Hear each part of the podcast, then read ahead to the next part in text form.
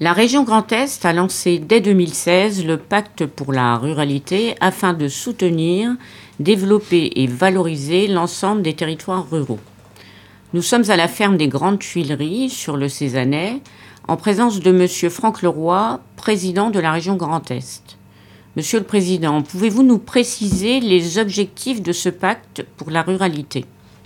Alors les objectifs du pacte pour la ruralité dans sa deuxième version, puisque comme vous l'avez dit, il y a eu un premier pacte pour la ruralité en 2016, l'objectif aujourd'hui c'est de miser sur la ruralité parce que nous sommes intimement convaincus que la ruralité a un avenir, encore faut-il lui donner les moyens et, mettre en œuvre une politique en direction de nos ruralités. Je précise nos ruralités parce que quand on est dans les Ardennes, quand on est euh, dans les Vosges, quand on est dans la Marne, quand on est dans l'Aube, on a des ruralités différentes. Le paysage est différent.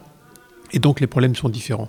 Parmi les premières mesures que nous avons prises, euh, vous vous en souvenez sûrement, ça a été le déploiement de la fibre optique. Aujourd'hui, on a une ruralité couverte à 100% par la fibre optique. Pas une région en France et sans doute pas une région en Europe n'a cette faculté de pouvoir bénéficier de la fibre optique partout où on est dans le monde rural. C'est extrêmement important parce que la fibre optique, c'est l'ouverture au monde, c'est l'accès au numérique avec un débit illimité et c'est pour des activités économiques, qu'on soit agriculteur, artisan, entreprise, professeurs, habitants euh, dans la ruralité, évidemment, euh, un atout de, première importance pour les familles aussi, pour les inciter à venir habiter en ruralité. Aujourd'hui, quand il n'y a pas le numérique, en général, on n'y va pas.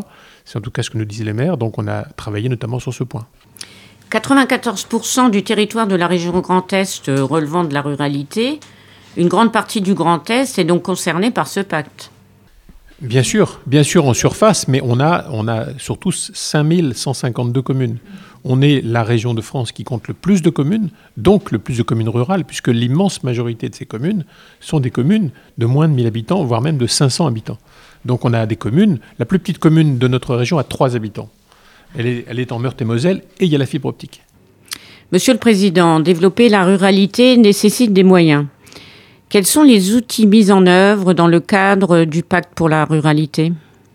Alors les outils sont d'abord euh, plurithématiques. Quand on parle ruralité, il faut parler transport, il faut parler équipement public, il faut parler agriculture, il faut parler économie. Bref, euh, la ruralité, c'est tout ça. On ne peut pas simplement aider les communes sans penser à l'économie rurale. Et donc, notre objectif, c'est bien d'avancer dans toutes ces directions-là, de faire en sorte de déployer des politiques volontaristes sur ces territoires pour faire en sorte que la ruralité saisisse les chances qui sont les siennes. Aujourd'hui, il y a une appétence pour le monde rural comme il n'y en a jamais eu. Plus de 65% des Français rêvent de vivre en ruralité. Aujourd'hui, la ruralité, c'est produire de l'énergie, elle sait produire de l'alimentation, elle sait produire des ressources naturelles essentielles comme l'eau. La plupart de nos agglomérations ont une eau qui vient de la ruralité. Donc si on arrive à combiner les atouts, les atouts de la ruralité, si on fait en sorte de redonner espoir aux élus de la ruralité, de permettre à cette ruralité de s'équiper, de ne pas dépendre systématiquement des villes qui sont parfois assez lointaines, mais de bénéficier, grâce au numérique, grâce à des communes mieux équipées, de lieux culturels, de lieux sportifs, de lieux permettant la vie sociale en ruralité, on va permettre à la ruralité de s'en sortir. Et puis par exemple, la question se posera très bientôt du vieillissement de la population. Permettre à des personnes âgées de vieillir en ruralité, c'est un élément important parce que si on annonce à ces personnes âgées que leur avenir est systématiquement dans des EHPAD ou vers les villes où il y a plus euh, d'équipements euh, pour les personnes âgées, ça ne peut pas fonctionner. Donc il faut vraiment qu'on soit actif sur tous les champs.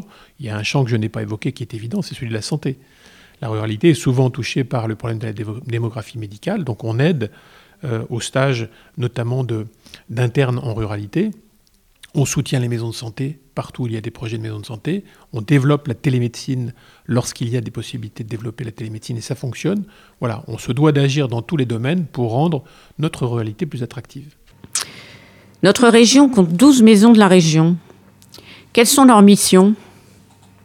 C'est simple. Euh, avant, quand on était en Champagne-Ardenne, euh, quand on était habité du côté de, de, Chalindray, il y avait 200 km pour aller à la région. Aujourd'hui, il n'y a pas un village de la région qui est à plus de 80 km d'une maison de la région. Ça veut dire qu'on a rapproché la région des territoires, et notamment des territoires ruraux.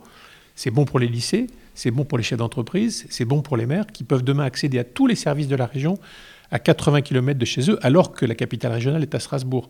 Vous imaginez si vous habitez dans l'Aube ou ici, euh, à deux pas de, Cézanne ou d'Esternay, s'il fallait aller à, Strasbourg pour un oui, pour un non, euh, ces territoires se sentiraient isolés. Eh ben, il suffit d'aller à Chalon, et à Chalon, il y a absolument tous les services qui permettront à un territoire comme celui du sud-ouest marnais de bénéficier de l'accompagnement de la région.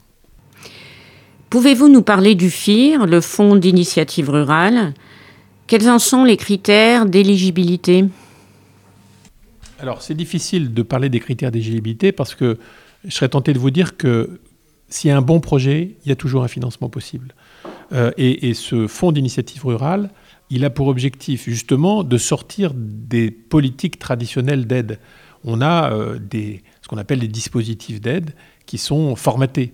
Euh, qui font qu'on finance à tant de pourcents tel ou tel type d'équipement. Mais il y a aussi, notamment en ruralité, des innovations, des projets un peu hors normes, des moutons à cinq pattes.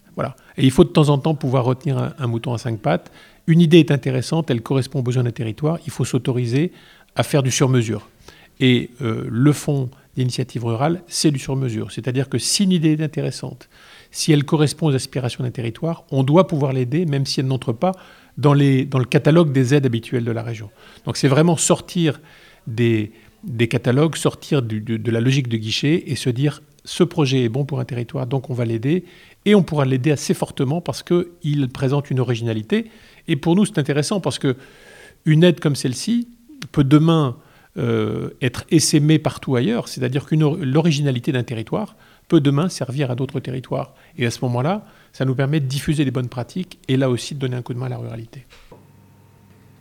Je vous remercie, Monsieur le Président de Région. Cette émission est une coproduction des radios associatives du Grand Est, soutenue par la région Grand Est.